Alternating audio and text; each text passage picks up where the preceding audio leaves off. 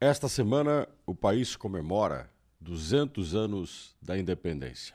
E o Brasil? E o que é o Brasil?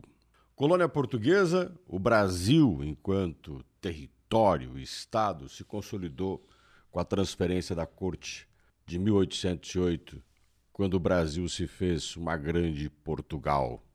Dom João VI transfere o Estado português para o Rio de Janeiro e inicia a consolidação de uma autoridade centralizadora que une o território que é o Brasil.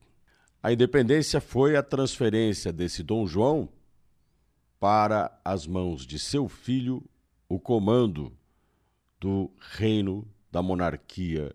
Começamos o império. Dom João VI foi claro ao filho Dom Pedro sente no trono antes que outro aventureiro o faça. E Dom Pedro I fez. Inaugurou o Brasil.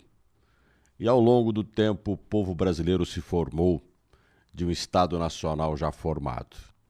Então a ideia do nosso fanismo nacionalista, de sentimento, de unidade dos brasileiros antes da construção do Estado, é pura retórica. A realidade é que o território se unificou, se demarcou a autoridade e o povo dentro desta terra passou a perceber, sentir e ter que conviver com a autoridade estabelecida. Claro que isso faz mais de 200 anos e ser brasileiro aos poucos se construiu dentro do território.